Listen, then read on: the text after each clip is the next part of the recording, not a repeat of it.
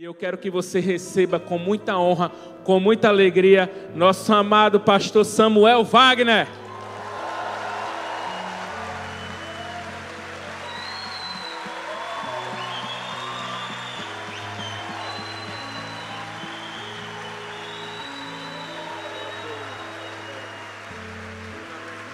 Glória a Deus, igreja do amor, coisa boa estar tá aqui com vocês. Que alegria estar aqui com vocês, aproveitando que você está de pé, antes de você sentar, já que eu percebi que vocês gostam de falar um com o outro, né?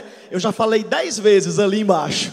Eu queria que você olhasse mais uma vez para a pessoa que está ao seu lado e fale assim para ela antes dela sentar. Fale assim: quando você sentar, o tamanho do glória a Deus que você vai dar é o tamanho da vitória que você vai levar essa noite.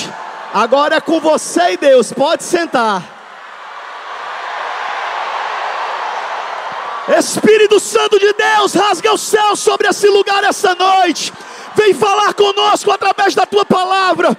Que seja uma noite profética para a vida de cada um.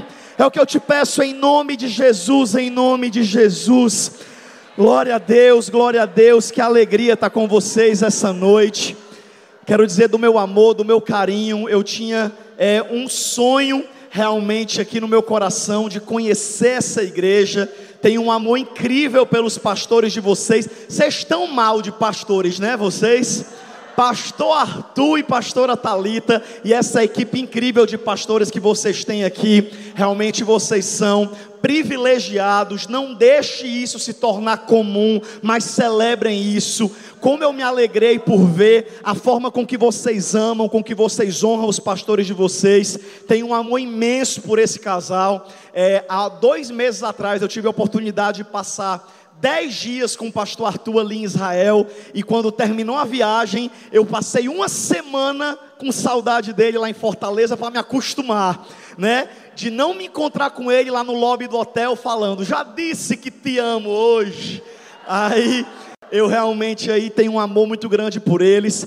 Há algum tempo a gente já tentava marcar essa data, mas eu creio que Deus é um Deus que age na hora certa, o calendário de Deus é perfeito, e eu creio que Deus havia marcado esse dia para eu estar aqui. Hoje é a minha última agenda desse ano no Brasil, é a última pregação. Confesso para você que eu estou bem cansado, o ano foi bem tenso, mas hoje eu vou dar meu tudo aqui nesse lugar a gente vai orar, a gente vai ministrar, vai pregar, vai profetizar. Se duvidar, esse culto acaba meia-noite hoje. Tô brincando, pastor, calma, é brincadeira. Já estão pensando em cortar meu microfone calma, vai dar certo. Estou brincando, vou respeitar o horário. E eu quero trazer uma palavra para vocês. Mas antes de trazer a palavra, eu queria só pedir para o meu querido subir aqui rapidinho. Eu acabei de fazer um evento em Fortaleza chamado Seminário do Espírito Santo, que é um evento que eu ainda quero ter a alegria de receber todos vocês lá em Fortaleza. Quem recebe uma semana de férias em Fortaleza? Diga glória a Deus. Eu profetizo que Deus vai mandar uma providência para você passar uma semana indo para o Beach Park, passeando nas praias. Receba em nome de Jesus. Porém, eu vou profetizar para que isso aconteça na época do seminário do Espírito Santo que é um evento que eu faço de dois dias todos os anos. Ano que vem eu ainda estou definindo a data que vai ser, mas o pastor Arthur e a pastora Talita já estão intimados a estarem no seminário do ano que vem.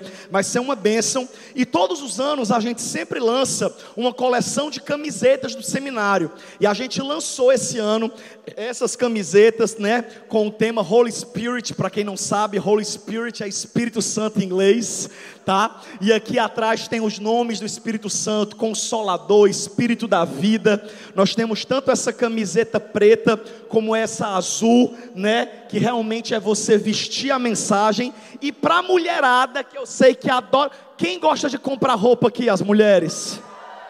Eu profetizo que Deus vai usar o seu marido para lhe abençoar esse final de ano. Samuel, eu sou solteira. Deus vai mandar um rapaz para lhe cortejar para lhe presentear, porque nós temos também, ó, essas femininas Holy Spirit também é de alguns tamanhos, tanto a rosa como a branca. Eu confesso para vocês que tem só um, um pouco de camisetas, se eu não me engano, não tem nem 30, porque realmente é só o restante que sobrou do evento. Então, no final do culto, se você quiser, você pode estar adquirindo, não deixa de adquirir, para que você possa vestir a mensagem, porque coisa boa é você ser um agente de Jesus aonde você vai. O povo olhar para você, ver escrito Consolador, Espírito da Verdade nas suas costas e perguntar o que é isso. Na fila do banco, que às vezes você está aqui na fila do banco e a pessoa atrás está lendo sua camiseta e sendo evangelizado porque eu declaro que se tem uma coisa que você vai fazer em 2020 é ganhar alma para Jesus.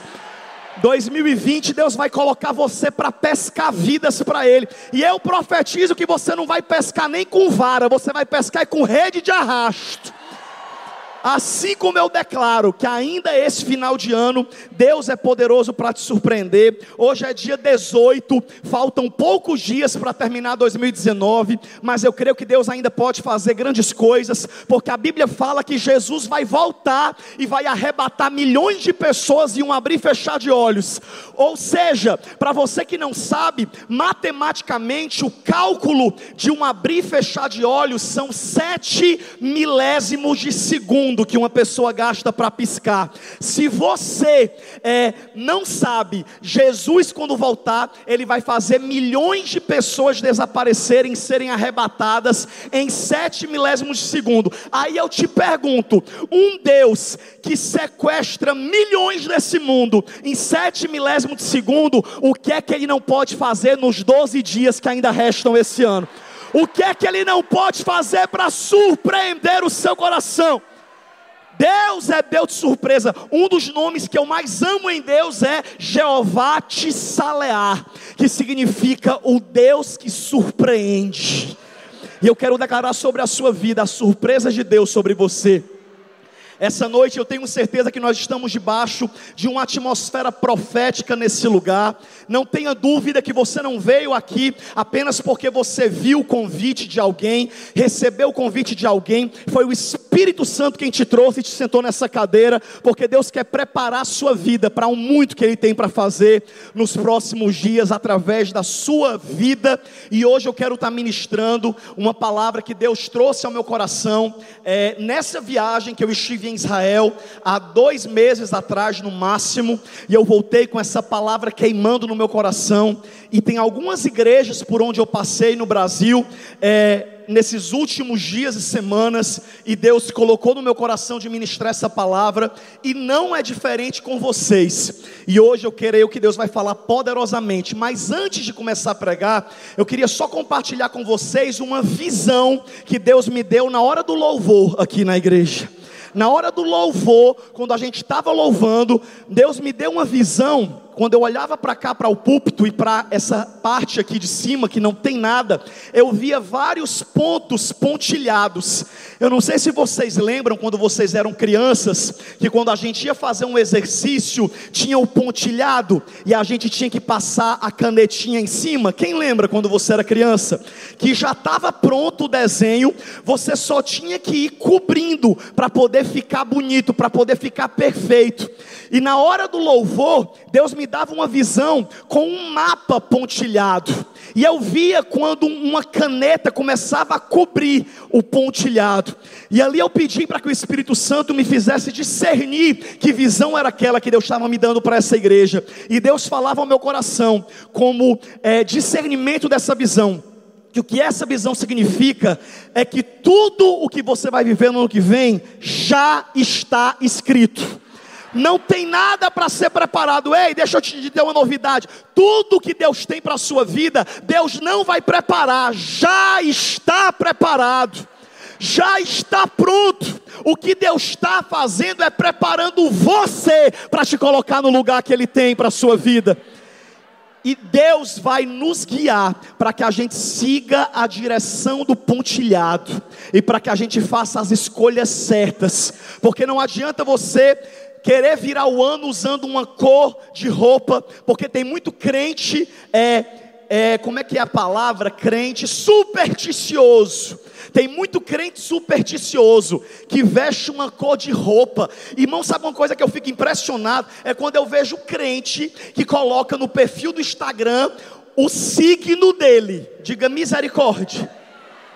Servo de Deus, filho de Jesus, Capricórnio. Diga misericórdia. Eu fico é besta com um negócio desse. Meu amigo, você não é guiado por signo, você não é guiado por horóscopo. Se você tiver algum signo, é o leão da tribo de Judá. Esse é o signo que você tem. Então nós, como crentes, precisamos parar de ser supersticioso. Sabe o que é que o branco significa se você vestir branco na virada? Nada. Sabe o que é que o amarelo significa? Nada. Samuel e o vermelho é vida sentimental para eu desencalhar no que vem. Porque tem gente que acha que se vestir vermelho vai encontrar um marido bom ano que vem. O que vai fazer você encontrar um marido bom ano que vem não é você vestir vermelho, é você se converter e parar de se relacionar com quem não é da vontade de Deus. E você esperar o que Deus tem para a sua vida, aí sim vai dar certo. Então nós precisamos parar de viver uma vida supersticiosa e precisamos viver uma vida de obediência. Eu amo uma frase que diz: que nós não devemos orar pedindo que Deus abençoe o nosso caminho. A gente deve orar pedindo a Deus forças para andar no caminho dele para nós, que já é abençoado. Tem muitas vezes que a gente fica orando, Deus me abençoa nisso.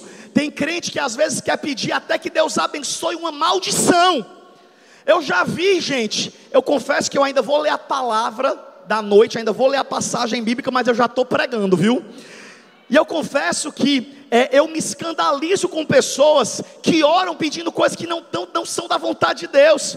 Mulheres que se dizem cristãs, que estão orando ou desejando um homem comprometido. Sabe quando é que Deus vai ouvir essa oração? Nunca, porque Deus não destrói uma família para construir outra. Deus não faz isso.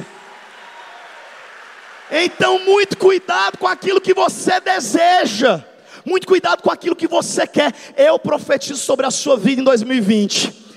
Que Deus não vai te dar aquilo que você quer. Deus vai te dar aquilo que Ele quer para a sua vida.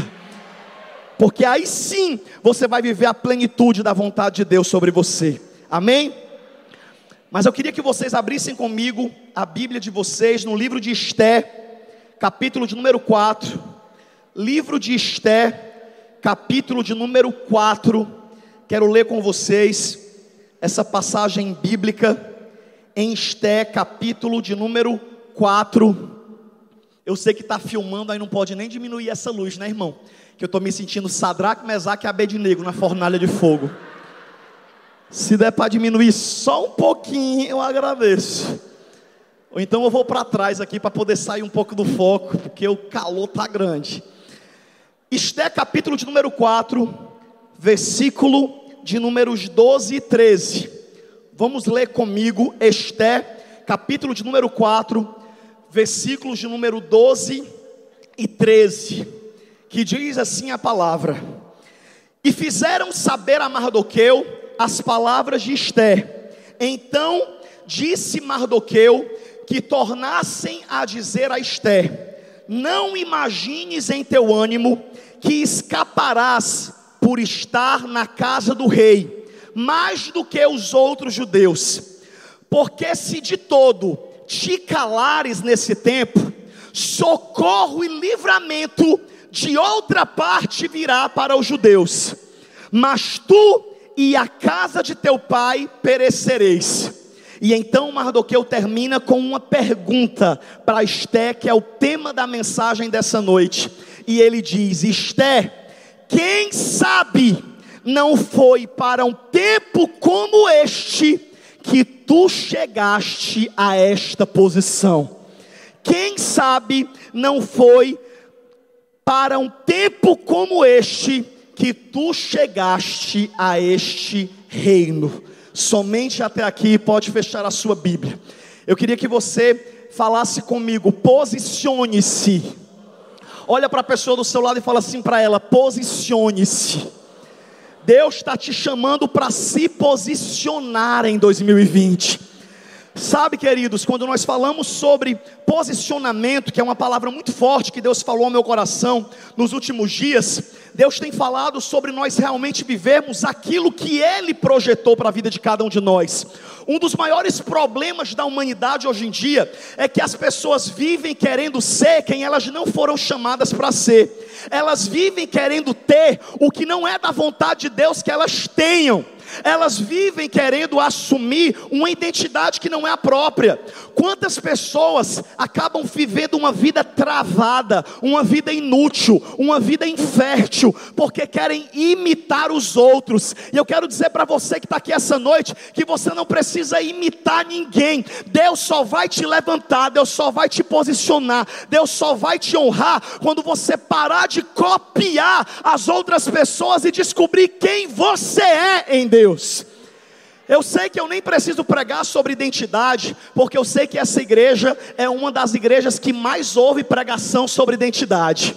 É, eu sempre acompanho as pregações do pastor Arthur e da pastora Talita, e eu sei que eles pregam muito nessa área de identidade, mas é algo que nós precisamos entender. Sabe, irmão, quando eu falo sobre identidade, eu falo com conhecimento de causa, porque para quem não me conhece, eu sou gêmeo com outro irmão. Eu já nasci xerocado. Eu já nasci clonado. Eu já nasci acompanhado desde o ventre. E quando as pessoas nos viam, sempre elas nos comparavam. Mas quem conhece tanto a mim como ao meu irmão gêmeo, sabe que nós somos idênticos, mas ao mesmo tempo nós somos muito diferentes. Nos últimos dias eu andei engordando uns 8 quilos, e aí agora é que eu estou parecido com ele mesmo. E o fato é que as pessoas muitas vezes tentavam nos fazer viver histórias iguais, mas eu quero dizer que o nosso Deus é criativo demais para repetir uma história. Deus não precisa, o que Deus tem para fazer na sua vida é feito sob medida para você. Mas há algumas coisas sobre as quais eu quero compartilhar essa noite. Você precisa entender que é você quem vai decidir. Sabe, irmãos, tem alguns cristãos que têm dificuldade em crer em algo chamado predestinação. E eu não quero entrar nesse mérito, porque é um tema muito complexo. Mas é impossível você não acreditar no que a Bíblia fala, de que nós somos escolhidos desde o ventre da nossa mãe. Deus te escolheu desde o ventre. Tem gente que acha que Deus te conhece só a partir do momento que você aceitou Jesus como Salvador. Não, meu filho, Deus já te conhece desde que você era uma substância informe no ventre da sua mãe. O teu pai e a tua mãe não sabiam a cor do teu cabelo, a cor dos teus olhos, a cor da tua pele, a tua altura. Deus já sabia tudo sobre você, inclusive ele já sabia que no dia 18 de dezembro de 2019 você está sentado nessa cadeira ouvindo essa palavra. Deus sabe tudo ao seu respeito. Aquilo que você chama de surpresa, aquilo que você chama de novidade, Deus chama de livramento. Todas as coisas cooperam para o bem daqueles que amam a Deus. Então, quando eu falo sobre nós sermos escolhidos desde o ventre, eu gosto muito de falar, principalmente quando eu vou a primeira vez em uma igreja, só sobre essa primeira parte do meu testemunho. Porque quando as pessoas me veem pregando, hoje eu estou com 32 anos de idade, mas eu comecei a pregar com 15 anos, e quando as pessoas viam tanto eu quanto meu irmão gêmeo pregando, aos 15 anos de idade, as pessoas nos olhavam e sempre falavam: rapaz, esses dois meninos com 15 anos, jovens, gêmeos, pregando a palavra, com certeza eles são filhos de pastor, com a pastora ungida e ainda tiveram uma babá profeta para cuidar deles desde a infância. Mas é aí que você se engana, sabe por quê? Porque Deus escolhe as coisas fracas para confundir as fortes. Deus escolhe as coisas loucas para confundir as sábias. E eu e o meu irmão nascemos em uma família idólatra. Para você ter uma ideia, o nosso nascimento já foi um grande livramento de Deus. A minha mãe, Dona Maria Zilda Cavalcante, quando ela inventou de ter a mim e o meu irmão, ela já tinha 41 anos de idade. A pressão dela durante todo o pré-natal foi até 21 por 10. E a gravidez era uma gravidez gemelar, ou seja, eram dois e não apenas um. Para você ter uma ideia, o parto da minha mãe era um parto tão grave que no dia que a gente estava marcado para nascer, o médico que ia fazer o parto desapareceu. E o dono da clínica teve que assumir o parto, para que a clínica não fosse processada pelo meu pai. E aí, Deus usou esse médico, e 20 anos depois, quando eu estava com 20 anos de idade, e eu já era 5 anos evangélico e eu já pregava a palavra, eu resolvi gravar um DVD com meu testemunho. E aí eu pedi para minha mãe um telefone desse médico, para saber se ele ainda estava vivo, para convidar ele para o culto onde eu ia gravar o meu testemunho. E aí quando eu liguei para esse médico, Deus fez três milagres. O primeiro é que ele ainda estava vivo, diga glória a Deus por isso. O segundo milagre é que o telefone ainda era o mesmo. 20 anos depois, o mesmo telefone é milagre ou não é? E o terceiro milagre foi o que eu soube quando eu falei com ele. Quando ele atendeu, ele disse alô, eu falei alô, é o doutor Moacir. E ele disse isso. E eu falei: Olá, tudo bom, doutor Moacir? Aqui é o Samuel, irmão do André, que o senhor tirou da barriga da dona Zilda há 20 anos atrás. E aí eu, como sempre, é, tive uma autoestima muito elevada. Eu tinha certeza que ele ia lembrar do nosso parto um obstetra de anos de carreira que tinha feito milhares de partos. É claro que ele no momento não lembrou. E ele falou: sei. Sabe aquele sei de quem está procurando a informação, mas não lembrou? E aí eu percebi, me recolhi a minha insignificância e falei: tudo bem, doutor, eu sei que o senhor não lembra, mas o fato é que eu e o meu irmão crescemos e hoje a gente prega a palavra. E eu vou estar gravando o meu DVD no domingo, numa Assembleia de Deus. Eu não sei qual é a sua religião, mas se o senhor não tiver preconceito com a igreja evangélica, eu queria saber se o senhor não poderia estar presente, porque é muito importante a sua presença na hora que eu for testemunhar o livramento que Deus nos deu no ventre da minha mãe. E ali o telefone ficou mudo por um minuto. E eu falei, doutor, o senhor ainda está aí? E eu até afastei o telefone com medo, ele ser de, com, medo, com medo de ele ser de outra religião e ele ter ficado estressado. E ali eu me surpreendi, porque em vez de eu ouvir uma negativa, eu ouvi um barulho do outro lado e um grito dizendo: Glória a Deus! E eu falei: peraí, doutor, esse glória a Deus é de crente? E o médico respondeu: lavado e remido no sangue de Jesus, meu filho. E eu falei, peraí, doutor, que eu não estou entendendo. E ele falou, mas quem entendeu fui eu. Você é o Samuel Wagner Cavalcante de Almeida, irmão do André Vitor, filhos da dona Maria Zilda. Aí eu comecei a me tremer, chorar, sentir a presença de Deus. Falei, isso, doutor, o senhor lembra da gente? Ele falou, meu filho, o parto de vocês era para ter sido um dos partos mais difíceis da minha carreira. Eu fui chamado às pressas para poder fazer esse parto. Mas o que você não sabia até hoje é que naquela época, além de médico obstetra, eu também já era presbítero da igreja evangélica. E antes de eu ir para a sala de cirurgia, eu fui no meu consultório e orei e disse: Deus, eu sou formado em medicina, mas esse parto vai além da minha capacidade. Porém, se tu tiver uma obra com esses gêmeos, usa as minhas mãos e faz essas crianças nascerem. E sabe o que aconteceu? Espera, espera, segura. E sabe o que aconteceu, Samuel? E eu falei: O que, doutor? E ele disse: eu ouvi a voz de Deus, meu filho, pela primeira e única vez na minha vida. E sabe qual foi a mensagem que ele me deu? E eu chorando disse: O que, doutor? E ele falou: Eu ouvi uma voz no meu consultório dizendo: Moacir, meu filho, levanta e faz esse parto na paz, porque os dois bebês que hoje vão nascer vão crescer e vão ser pregadores da minha palavra.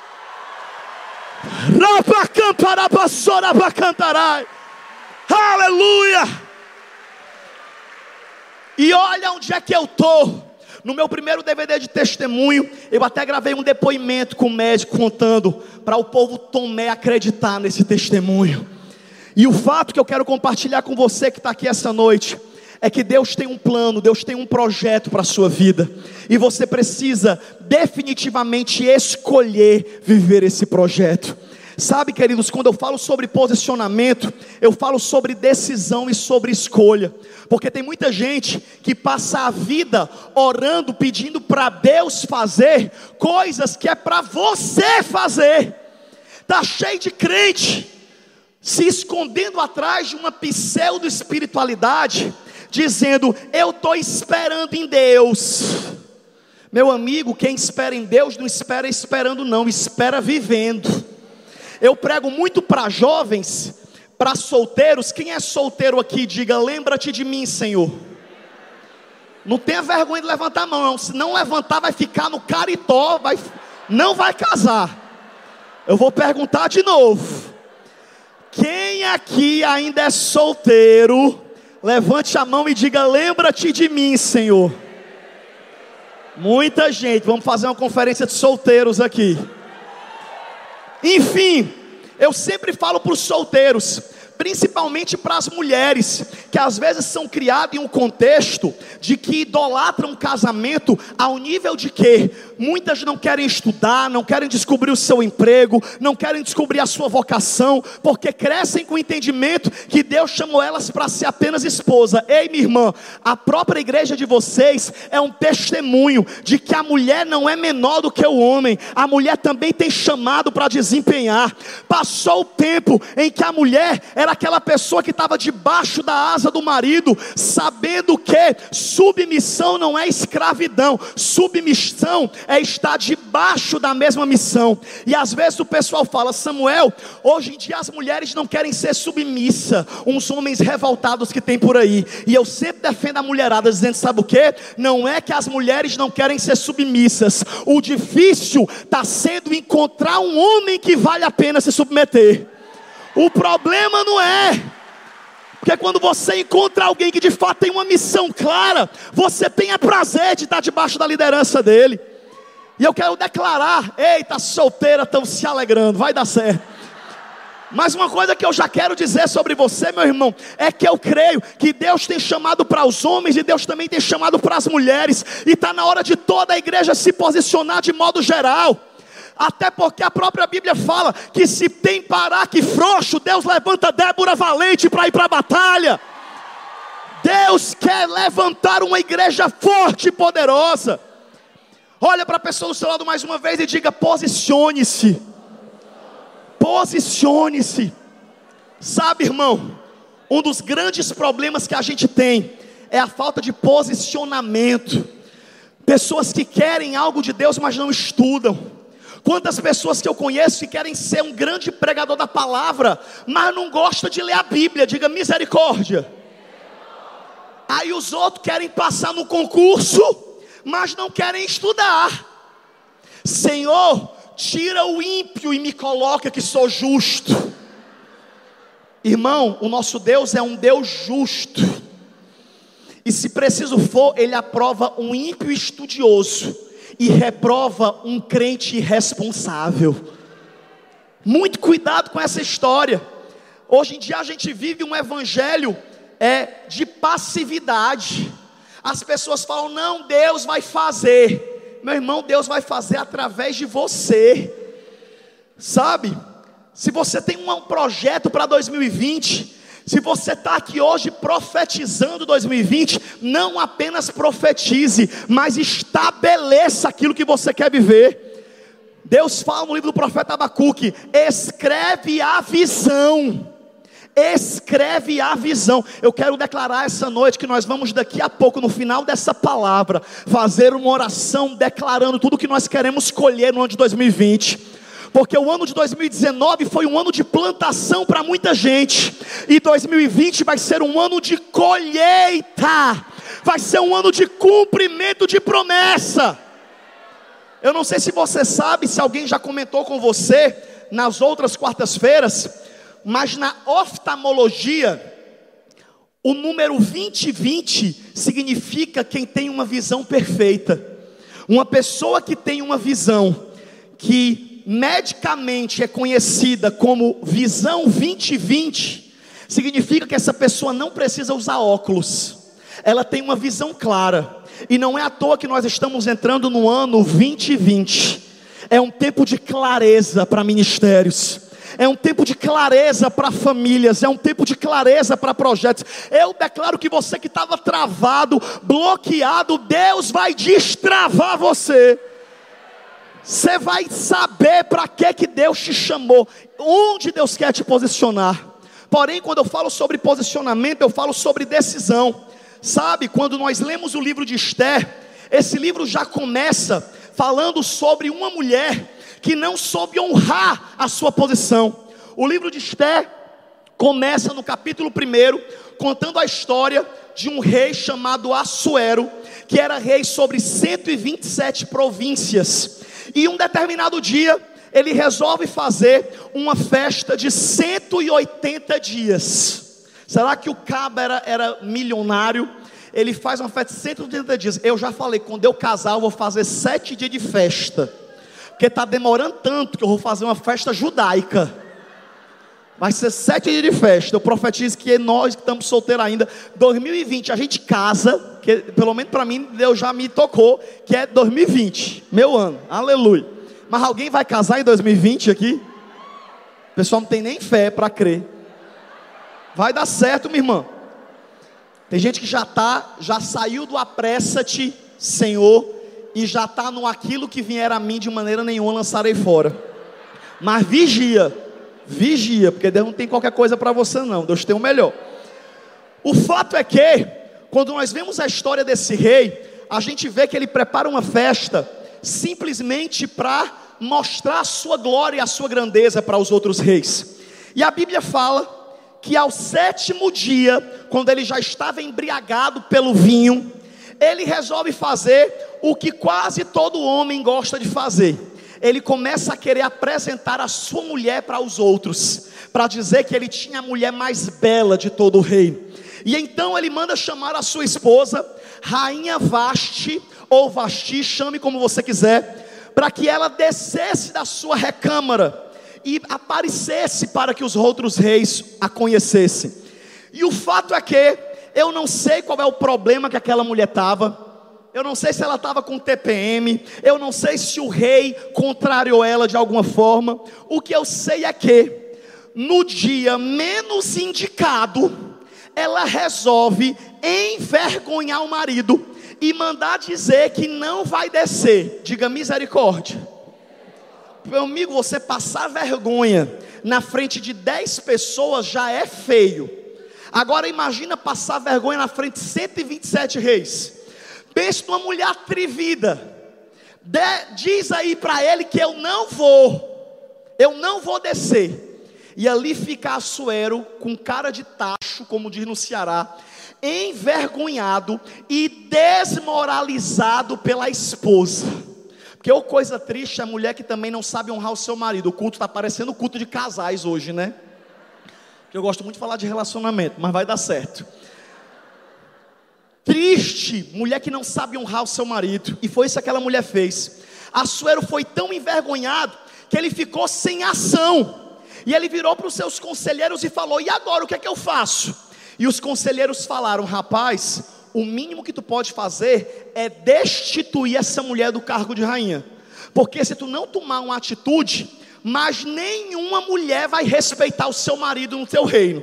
Porque vai dizer: se nem a rainha respeita o rei, que dirá eu para te respeitar? Então toma uma atitude. E a Bíblia fala que ali o rei é, depõe Vasti da posição de rainha e aqui eu trago o primeiro ponto da palavra dessa noite. Toda posição que você não honrar, você vai perder.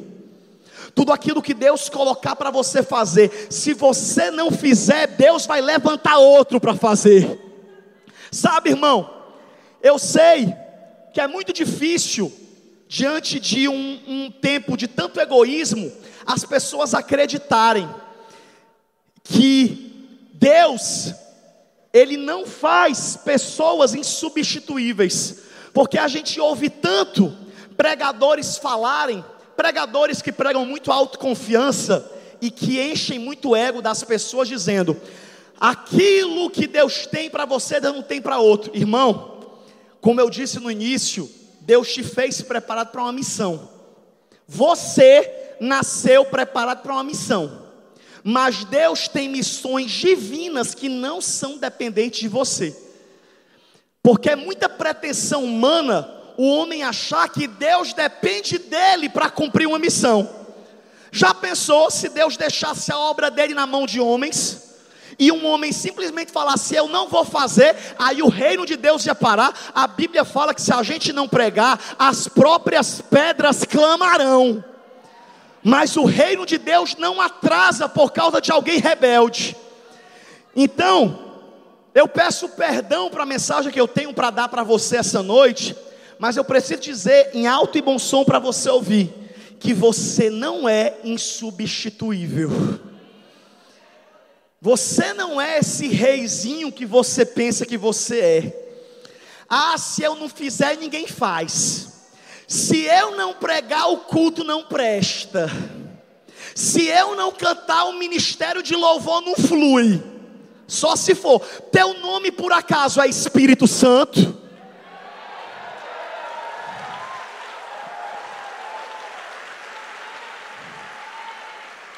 Porque o culto só não acontece se o Espírito Santo faltar. Porque se o Espírito Santo vier, até essa caixa de som prega para a gente. Até jumenta Deus levantou para ser profeta, porque Deus não é dependente de homens, somos nós que somos dependentes de Deus. Então me perdoe pela sinceridade, mas Deus te trouxe aqui essa noite para te dizer: ei, 2020 eu vou te dar mais uma oportunidade. Em 2020 eu vou te dar mais uma oportunidade de você viver aquilo que eu quero que você viva. Mas para isso você precisa cumprir a sua missão. Sabe, queridos, agora nessa viagem de Israel que a gente estava, o Brunão do Ministério Morada, eu não sei se vocês conhecem. Alguém conhece o Brunão Morada? É tudo sobre você, para que entre o rei. E o Brunão estava com a gente lá no grupo. E em um dos dias da nossa reunião, que a gente todos os dias sentava para conversar no jantar, ele compartilhou um testemunho que me impactou muito. Ele disse que ele teve pregando numa igreja recentemente, se eu não me engano, em Minas Gerais, e um pastor contou o seguinte testemunho para ele: que há algum tempo atrás, 15, 20, 20 e poucos anos, esse pastor que tinha um ministério de louvor abençoado na igreja dele, recebeu uma visita do Espírito Santo de Deus, e Deus deu para ele uma direção dizendo: Fulano, eu quero que você levante para mim um ministério, escuta isso. Eu quero que você levante para mim um ministério chamado Trazendo a Arca. E eu quero que vocês gravem canções sobre restituição, sobre celebração, sobre o altar, irmão, Deus deu um projeto inteiro para esse pastor. E Deus falou: Eu quero que você faça assim, porque eu vou levantar esse ministério nesse tempo, nessa geração. E eu estou entregando para você essa missão. E sabe o que foi que esse pastor fez depois que ele recebeu essa palavra? Nada. Entrou por um ouvido e saiu pelo outro. Ele simplesmente ficou deixando para depois. Não, quando eu tiver tempo eu faço. E o que aquele pastor não esperava é que um ano depois dele ter recebido aquela revelação, Deus levanta no estado do Rio de Janeiro um ministério chamado Trazendo a Arca, através de uns cantores chamado Davi Sasser, Verônica Sasser, Luiz Arcanjo, e só da gente falar, todo mundo fica balançando a cabeça e se arrepiando, lembrando da unção que esse ministério carregou na nossa geração. E quando aquele cara pegou o CD do Trazendo a Arca e viu Trazendo a Arca explodir no Brasil, ele olhou para aquele CD e disse: Esse ministério era meu, Deus havia me dado mas como eu não honrei, Deus deu para outro. Oh, meu irmão, o que eu tenho para falar para você essa noite é muito sério. Deus quer te posicionar naquilo que Ele te chamou para fazer. Eu não sei qual é o emprego, não sei qual é a faculdade, eu não sei qual é a vocação que você tem, mas no Evangelho de Mateus, capítulo 5, a Bíblia fala que nós somos o sal da terra e a luz do mundo, e não se acende uma luz para se colocar debaixo de um balde virado, antes se coloca em cima de um monte, para que toda a cidade veja. E Deus diz que quando Ele nos colocar nessa posição, nós devemos tratar de brilhar. Deus me trouxe esse lugar essa noite como profeta de Deus para a sua vida para te dizer: não desiste dessa faculdade, não desiste desse emprego, não desiste desse ministério. Deus vai te posicionar. Deus vai te levantar, Deus vai te honrar, Deus vai abrir uma porta de graça, favor e oportunidade. Mas para isso você precisa honrar o seu chamado. Quem não lembra da história do profeta Elias, que a Bíblia fala que em um momento de fraqueza, ameaçado por Jezabel, ele se escondeu em uma caverna. E quando ele se escondeu na caverna, Deus foi lá buscar Elias. E Deus chegou para Elias na porta da caverna com a seguinte pergunta: Que fazes aqui, Elias? E ali Elias vem e diz uma das coisas mais absurdas da Bíblia. Ele vira para Deus e olha o que é que ele fala: Senhor, eu vim me esconder. Sabe por quê, Senhor? Porque Jezabel está matando todos os teus profetas, e só sobrou eu, diga misericórdia. Ele vira para Deus e fala: só sobrou eu. E aí eu vim me esconder. Em outras palavras, ele quis dizer: Senhor, eu vim me esconder para que tu não fique sem representante na terra. Senhor, eu vim me esconder porque eu sou o último profeta que existe. Irmão, Deus dá uma olhadinha para Elias na Bíblia não está escrito. E quem sou eu para ficar inventando coisa que não está na Bíblia? É muito perigoso isso. Mas eu imagino Deus sorrindo e dizendo: quer dizer que só falta tu como profeta, é Elias? Quer dizer que a minha obra na terra está dependendo de ti, é rapaz? Deus olha para Elias e diz a seguinte verdade: cara, cara não, né? Porque Deus não fala assim no nosso vocabulário. Deus fala: Elias, deixa eu te dizer uma novidade ainda tem sete mil que não se prostraram diante de Baal. Ainda tem sete mil escondidos que eu vou levantar. Mas se tu não está conseguindo cumprir o, o teu chamado, se preocupe não. Levanta unge um novo rei para Israel, unge um novo rei para a Síria. No meio do caminho, tu vai encontrar um menino chamado Eliseu. Unge ele profeta em teu lugar, e eu vou te levar e vou te guardar para mim por um tempo. E ali, Elias é arrebatado numa carruagem de fogo. Elias está até agora desaparecido. Nós que estudamos escatologia, até achamos que ele vai ser uma das duas testemunhas de Apocalipse porque ele foi uma das poucas pessoas que não passou pela morte. Mas o fato é que Deus guardou Elias e Eliseu terminou aquilo que Elias não quis terminar. Sabe por quê? Porque aquilo que você não honrar, Deus vai colocar na mão de outra pessoa. Aquilo que você não valorizar, você vai perder. Mas tem muito crente falando assim: ah, não, eu vou sair da, da, da igreja, porque se eu sair, a igreja vai fechar as portas. Diga misericórdia. Lá vai eu falar de relacionamento de novo. A pessoa termina o namoro, aí o ex vira e fala: Você nunca vai achar igual alguém igual a mim. Aí sabe o que é que a gente fala? Deus te ouça. Porque se eu estou terminando esse namoro é porque eu quero correr melhor do que tu mesmo, meu irmão. Vai com Deus. Porque aquilo que está no teu passado tem um propósito e não está no teu futuro. E eu profetizo, viu, meu irmão, que se tem alguém preso algum relacionamento, deixa esse relacionamento em 2019 e se prepara para o novo de Deus em 2020.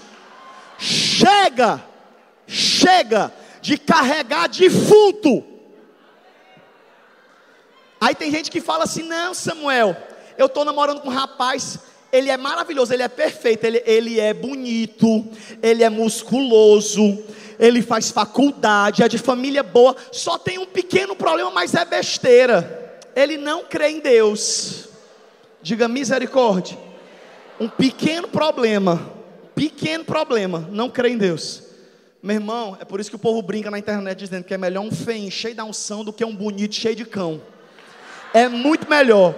E eu declaro sobre a vida de cada um de nós que Deus tem o melhor para a nossa vida, tanto para a mulherada como para o macharal.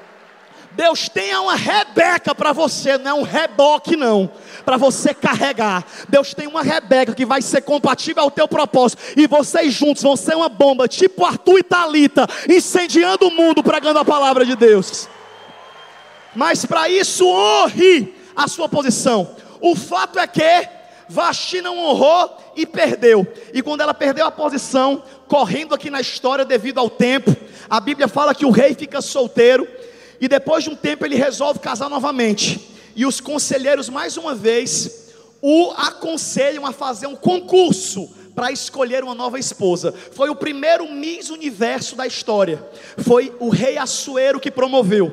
Ele juntou as mulheres belas que existiam no reino, tinham que ser mulheres virgens, e ele então definiu que escolheria entre elas a sua nova rainha.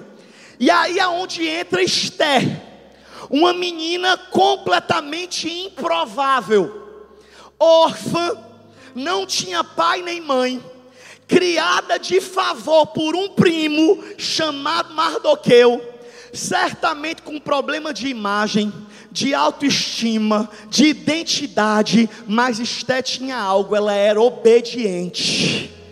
A Bíblia fala que Mardoqueu, quando soube que o rei estava escolhendo uma nova rainha, ele olha para sua prima, sobrinha, e fala: Esté, você vai se candidatar. E talvez Esté falou: Não, mas eu nunca vou ganhar. Minha filha, se for da vontade de Deus, você ganha. Você vai.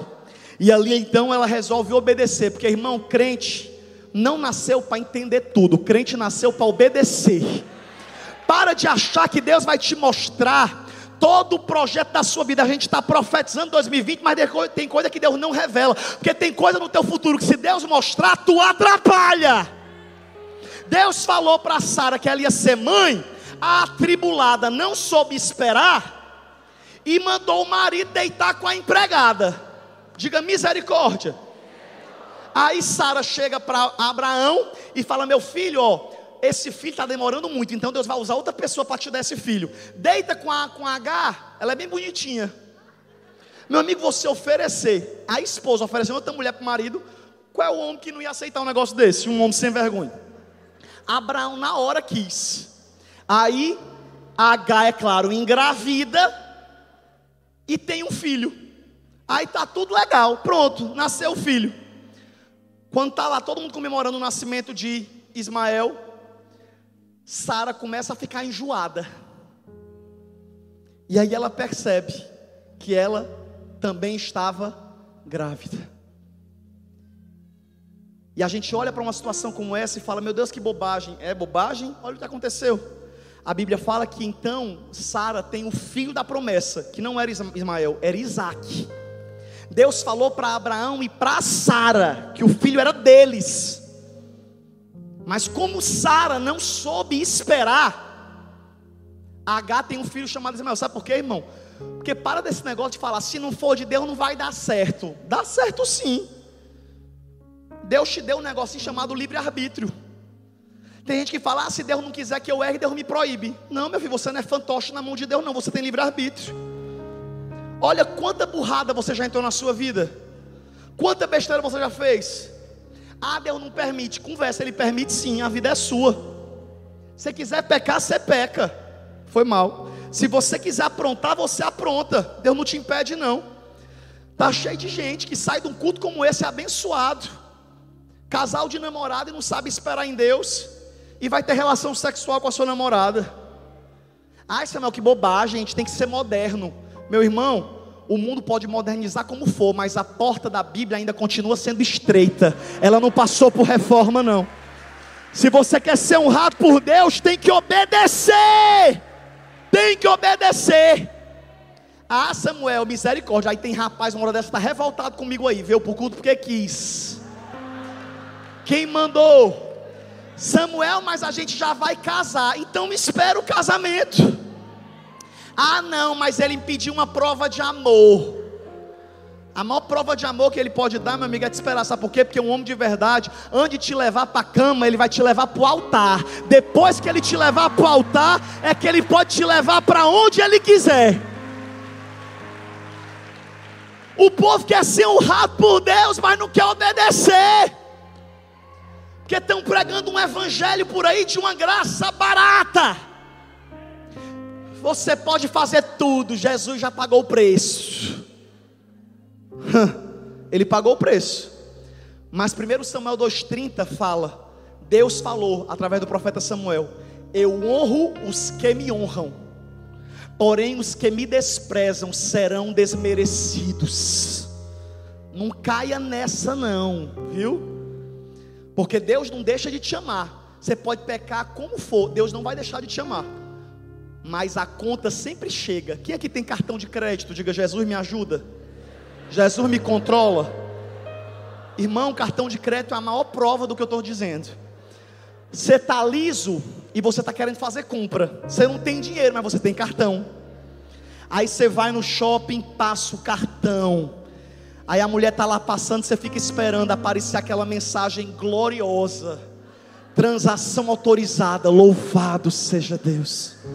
Aí você sai no shopping se sentindo rica, cheia de sacola é uma alegria tão grande, momentânea, até que chega o dia primeiro.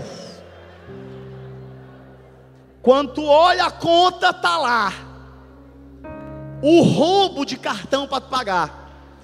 Aí tu ainda vem para a igreja falar, irmão, ore por mim que o devorador entrou na minha vida. Meu amigo, devorador não usa salto, devorador não usa bolsa, devorador não sai para comer todo dia, o devorador não quer parecer o que ele não é, ele não quer se amostrar para as outras pessoas. Você precisa viver na realidade que Deus te permite viver. Você não precisa sair fazendo o que os outros querem. Você não precisa viver uma vida hipócrita. Ou coisa triste a gente que vive uma vida hipócrita. Sabe o que é, que é hipocrisia? Um dia eu descobri uma frase maravilhosa que resume o que é, que é hipocrisia. Sabe o que é hipocrisia? É você comprar uma coisa que você não precisa, com um dinheiro que você não tem, para mostrar para quem não gosta de você um alguém que você nem é. Eu vou repetir. Essa vale a pena repetir. Hipocrisia. Quer filmar? Pode filmar. Postar no Stories. Prepara o recado para tuas amigas que se acha. Tuas amigas que postam foto indo para Fernando de Noronha devendo todo mundo. É melhor não viajar de férias, mas poder andar de cabeça erguida sem dever a ninguém. É melhor não vestir roupa de marca, mas pagar aquilo que compra. Vou repetir, todo mundo no ponto. Espera aí. Um, dois.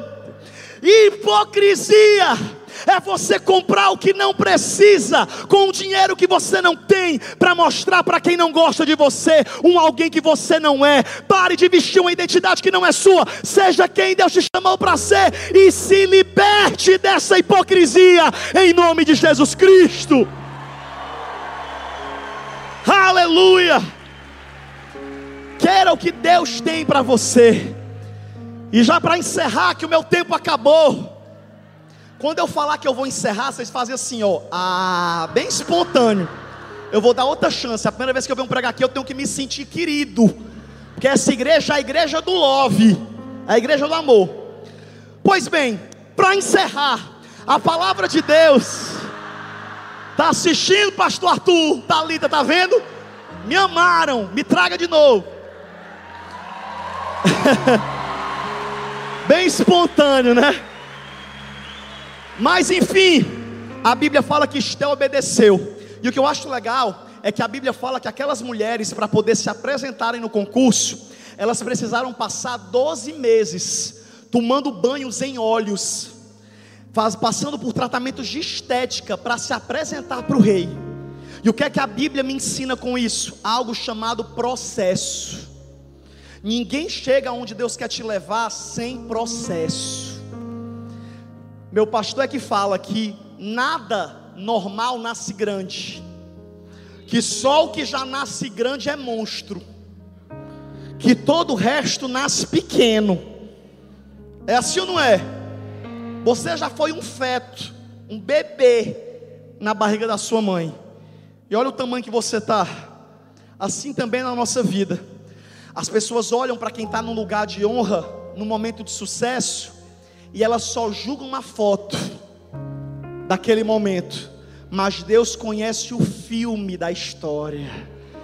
Deus sabe quantas noites ela passou chorando no quarto dela sem ninguém ver. Quantas renúncias. Agora o ser humano, ele tem dificuldade de aceitar a vitória dos outros, ele inveja. Você pode ver que se alguém compra um carro novo, o povo já comenta, vixe, está roubando. É assim ou não é? Povo invejoso. Mas eu quero profetizar, meu irmão, que falem o que quiserem falar, eles vão ter que aceitar o que Deus vai fazer você viver em 2020. Porque você está debaixo da promessa no Salmo 23, que Deus prepara um banquete na presença dos teus inimigos, unge a tua cabeça com óleo e faz o teu cálice transbordar. Esté obedeceu, e eu acho legal, irmãs, as mulheres que participaram, porque ainda que elas achassem que não tinha chance de ganhar, elas falavam, mulher, vamos. Que ainda que a gente não ganhe, pelo menos a gente sai cheirosa desse concurso.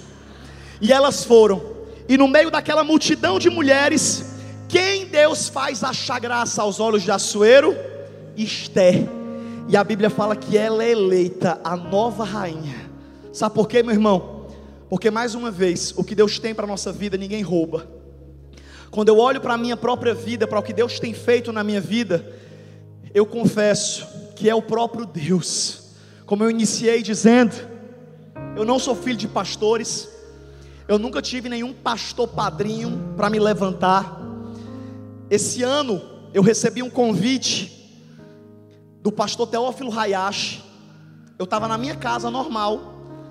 Ano passado Deus me mandou para os Estados Unidos. Eu morei por seis meses lá, em obediência. Fui para um tempo de deserto, para 10 eu levei só. Tudo que você imaginar que eu podia passar nos Estados Unidos, eu passei. Luta, humilhação, perseguição. O povo que me via pelo Instagram na Califórnia falava: Ô oh, pastor, ostentação, pastor estourado, morando fora. Nem sabia que eu estava pagando, era um preço alto. Quantas vezes eu pegava o meu celular para comprar passagem de volta? E eu falava: Eu não vou ficar aqui mais, não. Minha vida é maravilhosa no Brasil. E o Espírito Santo falava: Não fuja do deserto. Fique fiel no deserto. Quando você voltar, eu vou lhe honrar. Eu lhe trouxe para os Estados Unidos para lhe quebrar. Não foi para turismo, não. E eu, meu Deus, eu pensei que era turismo. Foi não, foi deserto. E ali, meu irmão, para 10 eu levei só. Morei com uma família atribulada. Era demônio, mas a, a moça lá da família que eu morava tinha demônio até na sobrancelha. Era cão, meu amigo, não era pouco não. Eu vim embora até um dia dessa ainda me ligar, me ameaçando. Eu falava, cão, eu não tomo raiz não, já sai do deserto. Fica aí na tua luta pela pessoa que você é, colhe aí o que tu tem plantado, que eu estou colhendo o que eu plantei aí na tua mão. E aí, meu irmão, sofri, até que Deus me trouxe de volta.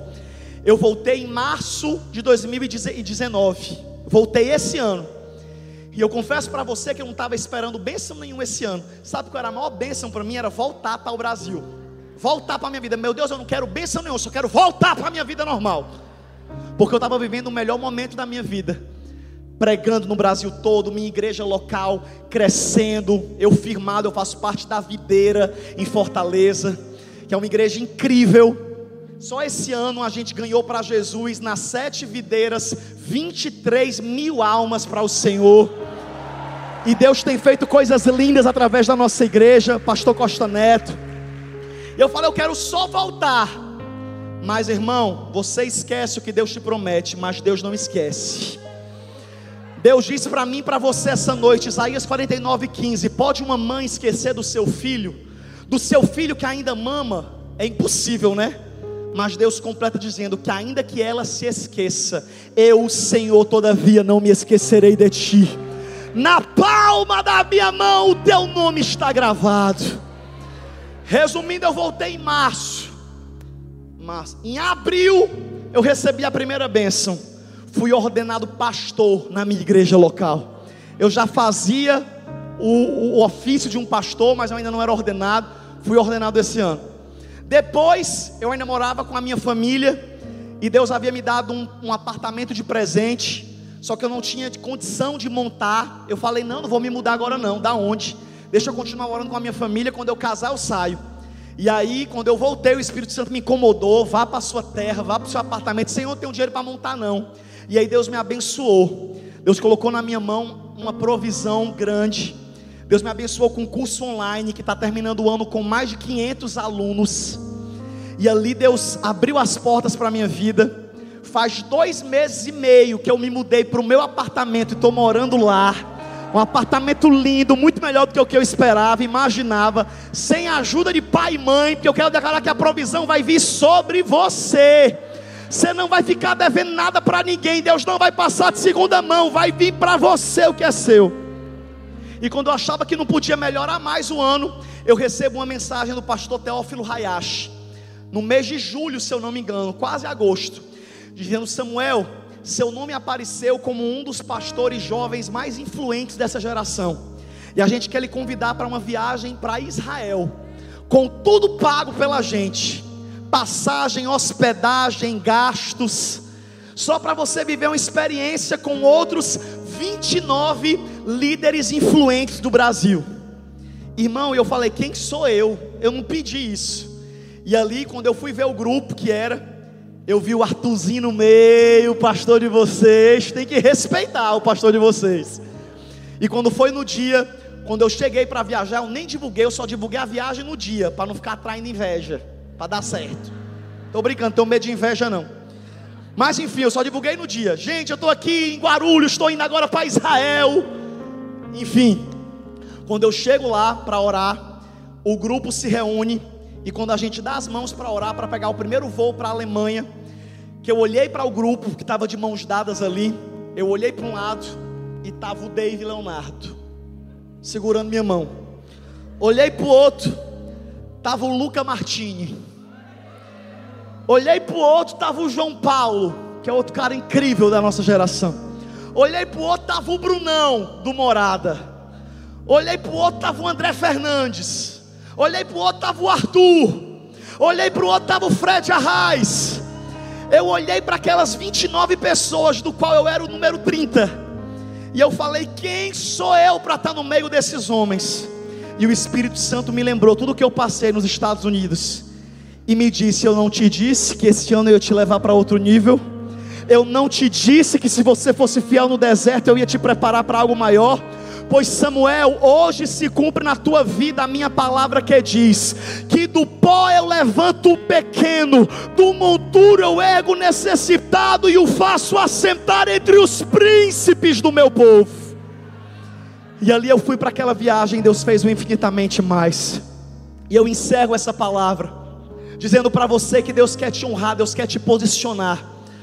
Mas Deus não vai te fazer ser rainha como Deus fez Esther por nada. A Bíblia fala que quando Esther foi levantada rainha, algum tempo se passa, e um homem chamado Amã tenta matar os judeus. E Esther então se levanta. Mardoqueu vai até ela e fala: Esther, nós estamos precisando da tua ajuda agora. Defende o povo de Deus. E ela falou: Mas eu não posso. Se eu me apresentar para o rei sem ser convidado, eu posso morrer. E ali Mardoqueu foi profeta e disse: Ah, é? Agora que tu está na bênção, tu está esquecendo o povo, né? Porque irmão, deixa eu te dar uma mensagem essa noite. Não esqueça de Deus quando tudo começar a dar certo. Não esqueça, não se afaste, não enfraqueça, não diminua a sua oração. E ali Esther foi confrontada e Mardoqueu vira e fala: Quem sabe não foi para um tempo como esse que tu chegou ao reino. Eu quero encerrar essa noite dizendo que Deus quer exaltar e quer honrar cada um que está aqui essa noite. Quero dizer que os teus sonhos não são só teus sonhos, são sonhos e promessas de Deus para você. Mas sabe por que, que tem coisa que você não recebeu ainda? Porque você não está pronto. E sabe por que você não está pronto? Porque você não está com a motivação correta. Deus só vai te honrar e te posicionar quando você entender o propósito. A Bíblia fala, sabe o que? Pedis e não recebi, recebeis, porque pedis mal, para gastar com os vossos próprios deleites. Ei, meu irmão, Deus não quer te dar um ministério conhecido para você se exaltar. Deus quer te dar um ministério conhecido para você influenciar pessoas para Jesus. Se você é arquiteto, quem é arquiteto aqui? Levanta a mão. Tem algum arquiteto ou arquiteta? Levanta a mão bem alto para você receber um arquiteto ali, duas, três ali. Eu quero profetizar sobre essas três arquitetas. Que Deus vai dar para vocês um nome conhecido em todo o estado do Pernambuco. Deus vai levantar vocês, vocês vão ter galpão na casa cor. Deus vai trazer clientes grandes, Deus vai inspirar, Deus vai dar estratégia. Vocês vão ter visão até de coisa que não é de revista, que Deus vai mostrar em sonho para vocês. Mas isso não é para vocês se exaltarem, é para vocês darem palestra para outros arquitetos que vão admirar vocês e dizer: Eu cheguei onde cheguei por causa da graça do Senhor Jesus. O meu segredo é Jesus. E eu quero declarar que Deus vai posicionar cada um aqui naquilo que Deus te chamou para fazer. Mas no final a glória não vai ser sua, a glória vai ser de Deus. Eu quero que você fique de pé aí onde você está.